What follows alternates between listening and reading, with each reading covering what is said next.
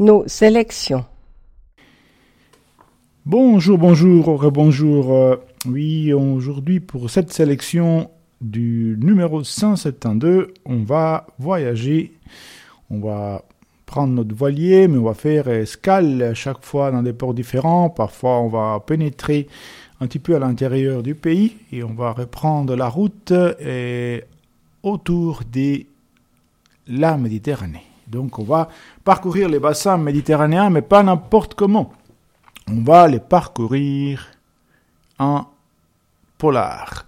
Oui, car euh, les romans policiers sont aussi une manière d'apprendre ou d'appréhender plutôt euh, un pays, une culture, une réalité sociale. C'est aussi des romans sociaux euh, car euh, il nous montre les, les, conflits, les oppositions, les, les, pauvres les riches, toutes les, les déviances et les dysfonctionnements de la société, mais il nous montre aussi parfois les bons côtés, les aspects euh, positive et, et, vaillant des, qui se révèlent parfois dans des situations difficiles. Et comme euh, les policiers, c'est un genre qui est aussi répandu à travers le monde que la bière, voire un petit peu moins quand même. Euh, il y a des pays où la bière n'est pas autorisée, par contre, le meurtre, il existe partout. Euh, donc, on va utiliser les polars pour faire ces voyages, étant donné que dans cette période si particulière des confinements, euh, on peut voyager un petit peu moins. Voyageons alors euh, un roman et un roman policier à travers les bassins méditerranéens. Et on va commencer, euh, disons, d'une manière un peu à l'opposé de ce qu'on ferait si on suivait les, les mouvements des aiguilles du montre. On va, imaginons que nous venons de, l'extérieur, de l'Atlantique, nous entrons par l'étroit de Gibraltar et on va plutôt accoster vers le sud et ensuite on va arriver jusqu'au bout de la Méditerranée et on va remonter à nouveau vers l'Espagne et chaque fois en s'arrêtant dans la plupart des pays, pas dans tous, évidemment la sélection étant limitée, mais les pays qui ne seront pas mentionnés dans cette sélection, pays qui ont des côtes ou des, qui sont, disons, en lien avec la Méditerranée, seront certainement euh, présents dans une autre de nos sélections. Alors on entreprend notre voyage, on déploie les voiles, on profite du vent et on se lance en savourant euh, ce voyage dans cette magnifique mer qui est la Méditerranée et en faisant toujours attention. Et on va commencer en accostant au Maroc et en pénétrant à l'intérieur des terres un petit peu. Et oui, car pour notre premier livre, on va bien sûr s'arrêter au Maroc, étant donné que c'est un peu à l'entrée, disons, de la, ou à la sortie, selon comment on se situe par rapport au détroit de Gibraltar. Et une fois qu'on arrivera au Maroc, on va remonter un petit peu, on va aller vers le mont Atlas. Et là, on va retrouver un auteur assez, assez particulier qui a, qui a de l'humour, qui a de la, de la, de la verre, de la, de la chat, qui a de la, un peu, une vision et un petit peu humoristique, mais assez critique sur euh, la société marocaine et euh, les, les conflits qui peuvent opposer à un monde qui essaye d'entrer dans la modernité avec les valeurs euh, traditionnelles de la société arabo-berbère et aussi les conflits entre la ville et la campagne puis bien sûr la communauté des hommes et la méchanceté des hommes, et avec un inspecteur haut en couleur et son second aussi, qui vont aller enquêter cette fois-ci, justement comme je vous disais, dans les hauts atlas marocains. Donc ils vont euh, ils vont devoir euh, grimper un peu, il fait plus frais là là-haut. Et ils vont euh, s'affronter, ils vont avoir, il y a un, peu un conflit des civilisations, en quelque sorte, avec les habitants qui sont encore attachés aux valeurs traditionnelles, mais qui vivent, qui vivent encore dans des conditions assez dures. Le livre, donc, s'appelle Une enquête au pays par l'auteur prolifique marocain Driss euh, Et le numéro de ce livre est un numéro vénérable dans notre collection 9104. Une enquête au pays cumule les mérites d'un hymne sensuel à la terre natale et d'un apologue dont la portée dépasse les suites de la décolonisation. Par son mélange de poésie intense et d'ironie dialectique, une enquête au pays nous invite à une réflexion essentielle sur notre temps. Comment résister à la crétinisation par la chefferie et comment sauver la paix lumineuse des cœurs que le progrès sous tous les systèmes n'a cessé de ruiner. Eh bien, pour notre deuxième livre, on sort du Maroc, mais on va pas très loin, on va en Algérie, et en particulier à la ville d'Oran. Oran, euh, ceux qui ont eu la peste des Camus, bien sûr qui ont, qui ont été, bien sûr, euh, peuvent s'en souvenir, mais bon, on est à Oran, et là, et on est avec les commissaires, euh, les commissaires pardon, Fadil, les commissaires Fadil qui doit résoudre un problème. Alors il se passe des choses à Oran, hein. ah, ça, ça, c'est pas triste. Il y a des disparitions d'enfants. Et, il y a une communauté chinoise d'ailleurs à Oran et il y a des cadavres qui commencent à, arriver, si j'ose dire. C'est pas des choses étranges et les commissaires Fadil doivent résoudre le problème, mais il est en danger, Fadil, et, ses proches aussi. Mais il doit quand même continuer. Il doit, il doit, il doit résoudre ces cas, ces, horreurs qui sont en train euh, de se passer là. le livre est percutant, passionnant de l'auteur, donc Ahmed Tiab, et le livre s'appelle justement Adieu, Oran. Et il est disponible, c'est un livre relativement récent, avec les numéros 67 785. Ils se tenaient, terrés en silence au fond de la remise qui sentait le gazole et le cambouis. Ils se serraient les uns contre les autres, partageant la peur, les yeux grands ouverts dans l'obscurité. Le vieux venait juste de passer avec sa longue tige de bambou. Il avait fouetté l'air, écorchant au passage quelques cuisses décharnées, frôlé des épaules hâves et raflé des joues creuses. Il ne fallait pas pleurer. Ambiance glaçante sous le soleil algérien. Disparition d'enfants, cadavres parmi les membres de la communauté chinoise installée à Oran. Il se passe des choses étranges dans les bidonvilles qui entourent la ville, sans parler de traitements inhumains réservés aux migrants et du système de plus en plus corrompu et étouffant. Le commissaire Fadil ne peut pas reculer. Il le doit à ses enfants que le monde a choisi d'oublier. Mais sa sécurité et celle de ceux qu'il aime n'est bientôt plus assurée. Une enquête violente, portrait sans concession d'une société agonisante, Ahmed Tiab se révèle à la fois magistral et cruel. Pour notre troisième livre, on va passer d'Algérie en Égypte. On va faire un petit saut et on va atterrir en Égypte avec euh, un détective, plutôt un, policier qui, euh, qui est d'origine soudanaise, mais qui est installé en Égypte, le détective Makana. Et pourquoi d'origine soudanaise? C'est parce que justement l'auteur, dont les noms euh, des plumes pour ce livre et Park El Bilal est en réalité un auteur euh, d'origine soudanaise, justement, euh, dont le vrai nom est Jamal Marjoub, qui est d'origine soudanaise, mais qui s'est fait connaître sous, sous le pseudo de Park El Bilal. Donc, l'inspecteur, son inspecteur, qui s'appelle Makana, et il est sollicité parce que il y a une star d'une équipe de foot qui s'appelle Adil et qui a disparu. La star de foot a disparu. Mais il faut savoir aussi que des années euh, auparavant, il y a un autre fait divers qui va avoir un lien, tout, tout va se mêler dans, cette histoire. Il y avait la, la, petite fille d'une anglaise, une anglaise de classe euh, supérieure, bonne famille, qui est enlevée et, et la, la donc va être va apparaître dans l'histoire, va être un lien avec euh, les détectives Makana. Donc tu vois ça ça va sonner l'histoire elle est assez assez dure, assez solide et donc ça va nous permettre aussi euh, de euh, traverser les Caire parce que ça se déroule aussi bien sûr au Caire. Donc, les écailles d'or, c'est comme ça que s'appelle le livre, les écailles d'or de Parc El Bilal, et nous est présenté avec les numéros 32 568.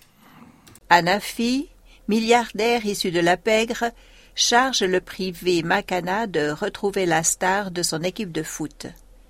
L'ex-flic soudanais en exil n'a aucun contact dans les milieux d'affaires égyptiens, mais il est tenace et aidé par un journaliste. Sa route croisera celle d'une riche anglaise à la recherche de sa fille disparue vingt ans plus tôt dans les souks du Caire. Y aurait-il un lien entre les deux affaires? Et pour euh, notre euh, quatrième ouvrage, on va, on va remonter un petit peu euh, dès l'Égypte. On va passer à un pays qui a des frontières avec donc Israël et aussi la Palestine, les territoires palestiniens, parce que ça se déroule un petit peu entre les deux. Et ces romans d'une romancière israélienne prolifique et qui euh, profite aussi de, la, de, du format policier pour euh, construire aussi des romans à fort caractère social et parfois même avec des éléments historiques. C'est Bati Agour, donc l'auteur, l'autrice, comme on dirait maintenant, et le livre en question, il s'appelle Meurtre sur la route de Bethléem. Et alors, qu'est-ce qui se passe dans ce livre? Il y a des, ouvriers palestiniens qui travaillent dans un chantier, dans, un ancien quartier de Bethléem, et, Bethléem pardon, et puis ils déterrent les corps d'une jeune fille, enfin d'une femme, euh, qui a été sévèrement mouchée, et, euh, et on ne sait rien de ce qui se passe. Une jeune fille qui va se révéler être euh, un juif séfarade, et, à partir de là, il y a une enquête qui s'est produit euh, avec les, les, détectives préférés des euh, Batiagour, qui est le détective Michel Ohayon, qui va euh, faire l'enquête. Or, euh, cette enquête se déroule dans des conditions un petit peu compliquées. Parce qu'on est en pleine intifada, donc la, deuxième intifada, et évidemment avec tout ce que ça implique au niveau problème de sécurité, violence, danger, globaux, en plus de son enquête à lui, qui va le faire pénétrer dans des aspects un peu troubles de l'histoire euh, d'Israël et des différentes communautés euh, qui séjournent, qui se sont installées. Donc, on va voir euh, comment on, ça va se construire, des histoires de famille, des histoires des, des conflits, des haines euh, ancestrales qui vont euh, cristalliser dans cette enquête de Michel Ohayon avec ce bon livre de Batiagour, Meurtre sur la route de Bethléem, avec le numéro 17 516. Des ouvriers palestiniens qui travaillaient dans l'un des plus anciens quartiers de Bethléem trouvent, sous les toits d'une maison vide, dans la poussière, le corps d'une jeune femme défigurée à coups de planche. Personne ne la réclame. Le quartier ne sait rien. Michael Ohayon, sur fond de deuxième intifada, de barrages incessants et de violences civiles, va découvrir au fil de son enquête l'un des secrets les plus enfouis de l'histoire d'Israël, des faits inavouables qui marquèrent de leur indélébile sceau des familles entières. La victime en est morte, elle était séfarade. Où irons-nous pour notre cinquième livre Et on ira d'abord, on va se situer de manière temporelle, 2013, tout proche de la région où l'on était tout à l'heure. On va aller en Syrie et en particulier à la ville de Raqqa. Et qu'est-ce qui se passe en 2013 Ah, c'est le printemps arabe, là, ça commence à changer. Et on sait bien qu'il y a eu euh, une rébellion euh, syrienne contre les pouvoirs, mais qu'il y a des factions, des groupes de plus en plus radicaux, radicalisés, qui s'emparent un petit peu, qui, qui euh, un peu prennent en otage la, la, cette euh, révolution, cette protestation, dont euh, les plus emblématiques dans le sens négatif du terme, c'est l'État islamique. Et c'est dans ce contexte qui se déroule notre livre, qui bien sûr a un côté policier, mais un côté aussi social, historique, euh, espionnage et autres. Et le livre, donc, se déroule là. Il y a la particularité, il y a un policier kurde, et communiste en plus, qui par des liens, c'est compliqué le Moyen-Orient au niveau des, de la relation familiale, clanique, etc., va se retrouver lié à l'État islamique et va profiter un peu pour l'infiltrer et pour, grâce à ça, sauver, protéger sa famille, ses, proches, ses, ses, compatriotes kurdes, et aussi pour aider une femme qui vient chercher son mari qui a été embrigadé dans les djihad.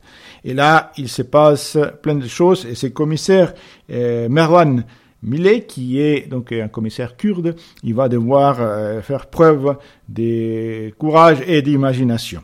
Donc le livre euh, dont je vous parle, il s'appelle Meurtre à Raqqa de l'auteur euh, Yannick Lod et il est disponible à la bibliothèque sonore avec le numéro 66 230.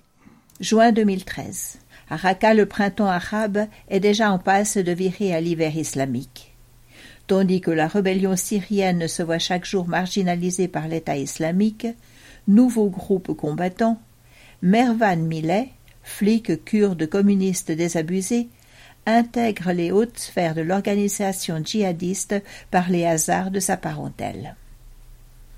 Avec un art consommé de la feinte, Mervan va tenter, au péril de sa vie, de rouler dans le boulgour les suppôts d'al-Baghdadi pour épargner ses compatriotes, protéger sa famille et venir en aide à une mystérieuse Française venue à Raqqa en quête d'un mari enroulé dans le djihad. Dans cette enquête haletante aux multiples rebondissements, Yannick Claude, tout comme son commissaire Millet, qui, contre vents et marées, jamais ne se départit de son humour noir, nous font pénétrer dans les coulisses de Daesh, au cœur des luttes intestines, des trafics sordides et de la guerre de l'ombre que livre l'organisation aux factions de tous bords pour imposer sa loi et semer le chaos. Et puis si après cette, euh, cet horrible passage euh, près de l'État islamique, on allait prendre du bon temps et, et qu'on continuait bien sûr notre périple méditerranéen, mais qu'on si on allait à l'île d'Aphrodite, à Chypre, pour se prélasser, car là-bas tout est tranquille, n'est-ce pas? Et non. Et non, car euh, il se passe des choses là-bas. Il se passe des choses dans notre histoire, dans notre histoire, et il va être question D'ailleurs, des deux, euh, deux sacrés personnages, euh, chypriote, euh, un qui est un chypriote grec et autre Arda, un chypriote turc. Vous savez qu'il y a ces problèmes aussi à Chypre, sa fameuse ligne verte, la division entre une partie de Chypre grecque ou greccophone et l'autre partie plutôt euh, euh approché, euh, occupé selon comme on le voit par la Turquie. Et euh, il y a ces contextes, mais il y a aussi des choses qui se passent en particulier à Chypre. Et alors là, on va, on va voir euh, du trafic euh, d'êtres humains, des femmes en particulier, et bien sûr des drogues, et les blanchiments d'argent, on connaît la corruption. Et donc tout est dans ces, dans ces, dans ces livres, qui est un roman. Et il y a bien sûr un flic, français. Il y a aussi un l'indic du, du, flic, du commandant Brassac, et Rino Le Macro qui s'appelle son indic. Et il faut savoir que ce livre a été écrit par euh, bon Philippe Jarsaguet, Philippe Jarsaguet qui lui-même il est il est vraiment euh, euh, flic, donc il est il a été vraiment dans ces milieux, il connaît, il sait de quoi il parle. Et, lui-même, c'est presque un personnage de roman parce qu'il a été chef de, du service euh, de, de, protection du président haïtien. Et bien sûr, après, il a, il a fait des années à Chypre, à Madagascar, et par la suite, il a été détaché euh, en Corse. Alors, il aime le style, mais pas la facilité, justement. Et donc là, euh, il y a du vécu il y a de la, de, la, de la bonne mise en scène et on apprend beaucoup de choses sur ce qui se passe derrière les rideaux. À Chypre, donc Philippe Jarsaguet, une tâche sans accent circonflexe, une tâche indélébile avec les numéros 38901. Allô, gros, t'es où? Chez moi? Je vais pas tarder à y aller. Ok, accorde-moi deux minutes. Le Roumain m'a proposé une affaire. Il solde des vierges le coupa le gros en éclatant de rire. Non, pas encore, répondit Pablo étonnamment sérieux. Faut pas rêver. Dommage. Alors c'est quoi? Un Turc pour du café blanc. Fin de citation. 34 ans après le drame qui a déchiré l'île d'Aphrodite, les tensions restent vives. Deux amis d'enfance, Spiros, un chypriote grec, et Arda, un chypriote turc, se retrouvent dans une association hétéroclite de malfaiteurs. Une jeune dominicaine et deux braqueurs ratés, cornaqués par un vieux voyou marseillais, sont embarqués dans un périple aux escales chaotiques jusqu'à Chypre, où vient frétiller Rino le Macro, l'indique du commandant Brassac. Et pour notre septième roman, bon, on va continuer à peu près euh, dans le coin, on va, on va continuer quand même notre périple méditerranéen et on va passer en Grèce, bien entendu. Et, alors il y a d'autres pays bien sûr, mais on va, on va passer en Grèce, c'est l'été, c'est les vacances, euh, enfin les vacances virtuelles, et on va aller en Grèce où euh, nous attend un commissaire euh, assez touchant, un homme honnête, quoi, un honnête homme aussi, d'une certaine manière, qui a une vie familiale, qui a ce petit problème, qui est un inspecteur de police, consciencieux, et qui s'appelle Kostas Charitos. Charitos. Euh, les grecophones me pardonneront. Et donc, l'inspecteur Charitos, euh, il va toujours euh, essayer de garder les caps. Et dans ces livres, dans ces contextes, dans ce livre qui s'appelle Offshore, hein, il y a des choses qui se passent, bien sûr, comme toujours, et là, qu'est-ce qui se passe? Alors, imaginez-vous que maintenant, la Grèce, alors, l'argent commence à affluer d'une manière étrange, il y a une sorte de, des clics, des, des personnages euh, proches du milieu financier qui gouvernent la, la, la Grèce. Tout cet argent, alors, d'où vient-il? Qu'est-ce qui se passe? Il y a quelque chose qui cloche.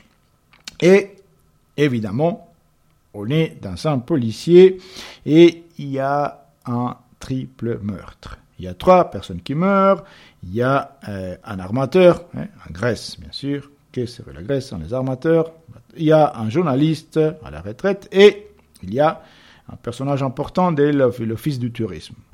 Et soudainement, ça a l'air si facile puisqu'il y a des immigrés qui, paf, ils avouent les crimes avec une grande facilité. Qu'est-ce qui se passe vraiment dans cette histoire?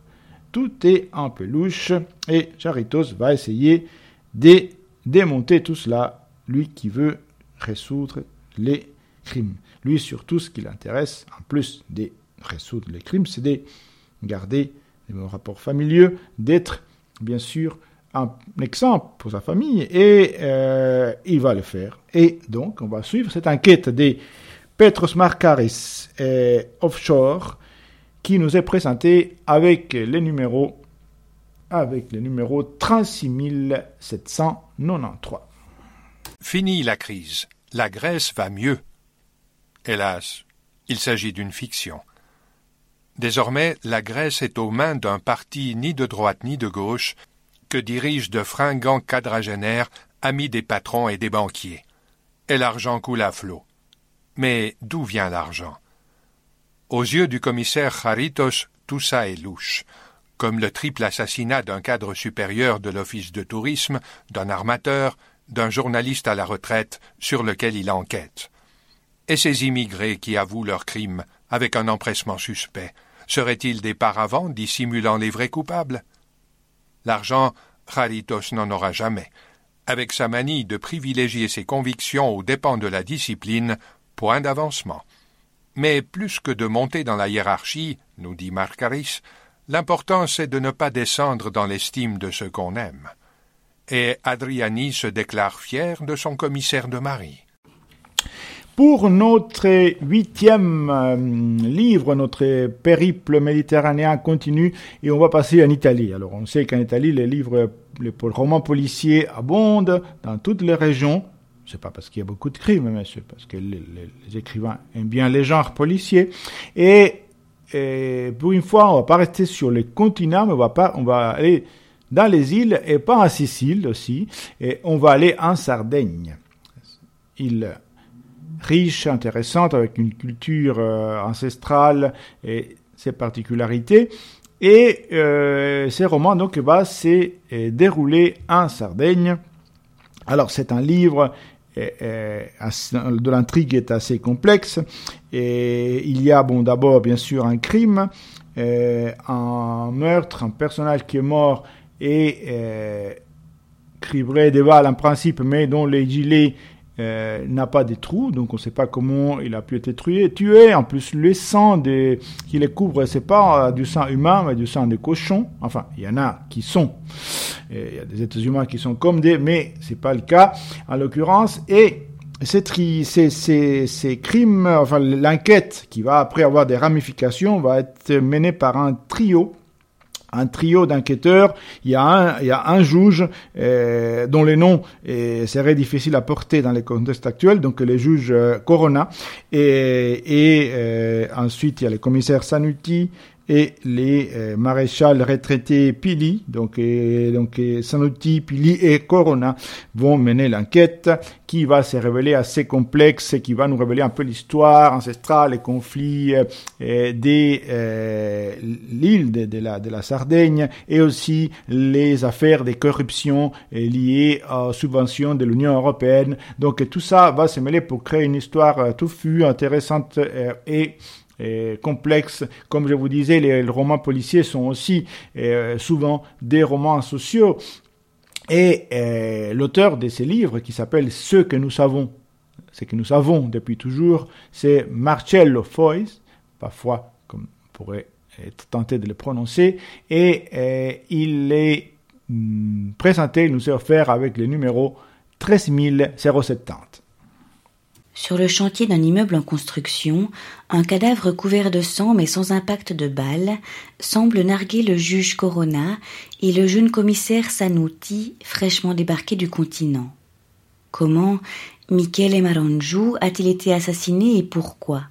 Les deux hommes vont s'efforcer de résoudre cette énigme, aidés par l'adjudant Pili, désormais à la retraite. Au fil d'une enquête tortueuse, ils découvriront que ce mort conduit à d'autres morts et surtout à d'autres histoires. Des histoires innocentes et terribles qu'un cœur de voix ancienne et moderne souffle à qui veut bien l'entendre. Des histoires dans lesquelles se dissimule l'origine d'un mal qui frappe la Sardaigne et le monde. Alors pour notre neuvième et avant-dernier roman, on continue notre périple dans le sens euh, que nous avions indiqué, et puis évidemment on part de l'Italie à la France étant donné que la Suisse n'a pas encore des côtes euh, sur la Méditerranée. Euh, peut-être que ça va arriver avec les réchauffements climatiques. Mais pour l'instant, on est en France et à Marseille, ville emblématique de la Méditerranée, et un auteur qui est aussi un auteur emblématique, mythique, Jean-Claude Izzo, qui va nous présenter son roman Total Chaos, qui a gagné un prix d'ailleurs quand il a été publié, un prix du roman policier, et donc à Marseille, une ville euh, qui n'est pas pour rigoler. Et il a, il faut quand même avoir de la, de la poigne pour survivre, et, euh, c'est dans ces contextes-là où il y a des morts, bien entendu, sinon ce ne serait pas un roman policier. Et après, ce serait, si c'était un roman policier à l'eau de rose, mais là, plutôt c'est aux eaux rouges. Oui, au sort rouge euh, du sang de meurtre, parce qu'il y a trois meurtres, deux copains des, Fabio Montal, les, policiers qui étaient euh, plus ou moins voyous à l'époque, mais s'y reconvertis, et puis une, euh, étudiante maghrébine qui, a été tuée violée, abusée sauvagement, pardon, et, donc Fabio Montal va se voir contraint des, des plonger et de résoudre ces, crimes-là. C'est dur, on est dans les années 80 à Marseille, et ça ne rigole pas. Ça ne rigole toujours pas. Alors, euh, je vous recommande ces, romans de Jean-Claude Izzo, Izzo, pardon, qui est d'origine italienne, Total Chaos, avec le numéro 16693. Je m'accroupis devant le cadavre de Pierre Ugolini. Hugo. Je venais d'arriver sur les lieux, trop tard. Mes collègues avaient joué les cow-boys. Quand ils tiraient, ils tuaient. C'était aussi simple. Des adeptes du général Custer. Un bon Indien, c'est un Indien mort. Et à Marseille, des Indiens, il n'y avait que ça, ou presque. Le dossier Ugolini avait atterri sur le mauvais bureau, celui du commissaire Auch. En quelques années, son équipe s'était taillée une sale réputation, mais elle avait fait ses preuves. On savait fermer les yeux sur ses dérapages à l'occasion. La répression du grand banditisme est à Marseille une priorité. La seconde, c'est le maintien de l'ordre dans les quartiers nord, les banlieues de l'immigration les cités interdites. Ça, c'était mon job. Mais moi, je n'avais pas droit aux bavures. Hugo, c'était un vieux copain d'enfance. Comme Manu, un ami. Même si Hugo et moi, on ne s'était plus parlé depuis vingt ans. Manu, Hugo, je trouvais que ça cartonnait dur sur mon passé. J'avais voulu éviter ça mais je m'y étais mal pris. Quand j'appris qu'Auch était chargé d'enquêter sur la présence d'Hugo à Marseille, je mis un de mes indices sur le coup. Alors pour notre dixième, dixième et dernier roman, de ce périple saignant euh, à travers la Méditerranée. On va, on n'a pas fait les, les tours, hein, on a fait le tour, comme on dit, et on va euh, atterrir ou, euh, ou euh, accoster plutôt en Espagne, au sud de l'Espagne, en Andalousie en particulier. Et là, on va retrouver un écrivain, un grand écrivain espagnol, qui n'a pas fait que des polars, qui ne fait pas que des polars. D'ailleurs, il y a un, de ses livres de, de, réflexion et des, de flâneries euh, littéraires qui va sortir pour la rentrée littéraire. Il s'agit d'Antonio Muñoz Molina. Antonio Muñoz Molina qui, euh, avec les romans dont je vais parler maintenant, euh, a obtenu un prix littéraire d'ailleurs et il s'agit des pleines lunes. Alors, on est au sud de l'Andalousie, dans un petit village, et il y a des meurtres. Des meurtres, en particulier d'une une petite fille, une fillette qui est dans des conditions assez, euh, assez horribles. Elle a été asphyxiée euh, avec son, sa, culotte dans la bouche, et il y a un assassin, bien entendu, qui est face à ces fantômes, ces horribles fantômes, ces horribles obsessions. Il y a un inspecteur qui vient du Nord, qui vient du Pays Basque. Avec, vous savez que le Pays Basque, ce qui se passe surtout à une époque, euh, avec le théâtre, etc. Mais il a été muté dans le Sud et il y a différents personnages. Il y a, un religieux, un ancien prêtre ouvrier, et il y a euh, une institutrice. Donc il y a différents personnages qui euh, vont euh, chacun donner un point de vue, apporter de l'humanité à ce récit, et avec ce détective complètement obsédé par son enquête et bien entendu par sa volonté inébranlable de trouver les criminels. Donc, et à travers euh, ces histoires, c'est en même temps un roman qui est social bien sûr, mais aussi psychologique parce que ça décrit minutieusement euh, l'intérieur des personnages. Un très beau roman d'Antonio Muñoz Molina qui s'appelle Pleine Lune et qui nous est offert avec le numéro 30 386. Et nous nous arrêtons pour le moment en Espagne, après avoir fait le tour de la Méditerranée, avant de repartir peut-être traverser les détroits de Gibraltar et aller vers l'océan pour de nouvelles aventures dans les prochains numéros. Merci beaucoup.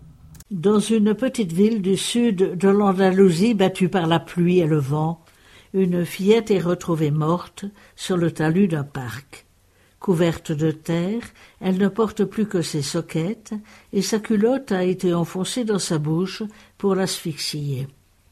L'hiver et la peur tombent sur la ville, tandis que se font entendre, comme une trame en continuelle expansion, les voix des personnages, liés entre eux par des bribes de passé et l'horreur d'une cruauté gratuite.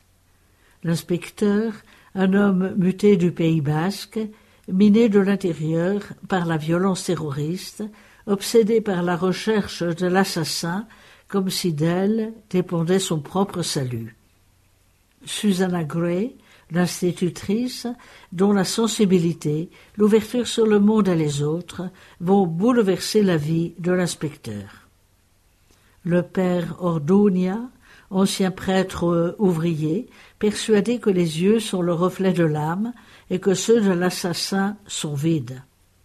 Paola, La seconde victime, elle aussi retrouvée sur le talus, mais vivante, à force de courage et de ténacité, protégée par la tendresse de son père. Le médecin légiste, dissimulant sa solitude et son désenchantement sous sa conscience professionnelle et sa tendresse pour l'enfance. L'assassin, enfin, personnage névrosé et énigmatique, ordinaire et ignoble, qui ne sait vivre que dans la haine et la soumission du plus faible. Témoin symbolique de cet entrelac d'horreur et d'humanité, la clarté lunaire, tantôt illumine l'amour rédempteur de l'institutrice et de l'inspecteur, tantôt pousse l'assassin au plus noir de lui-même.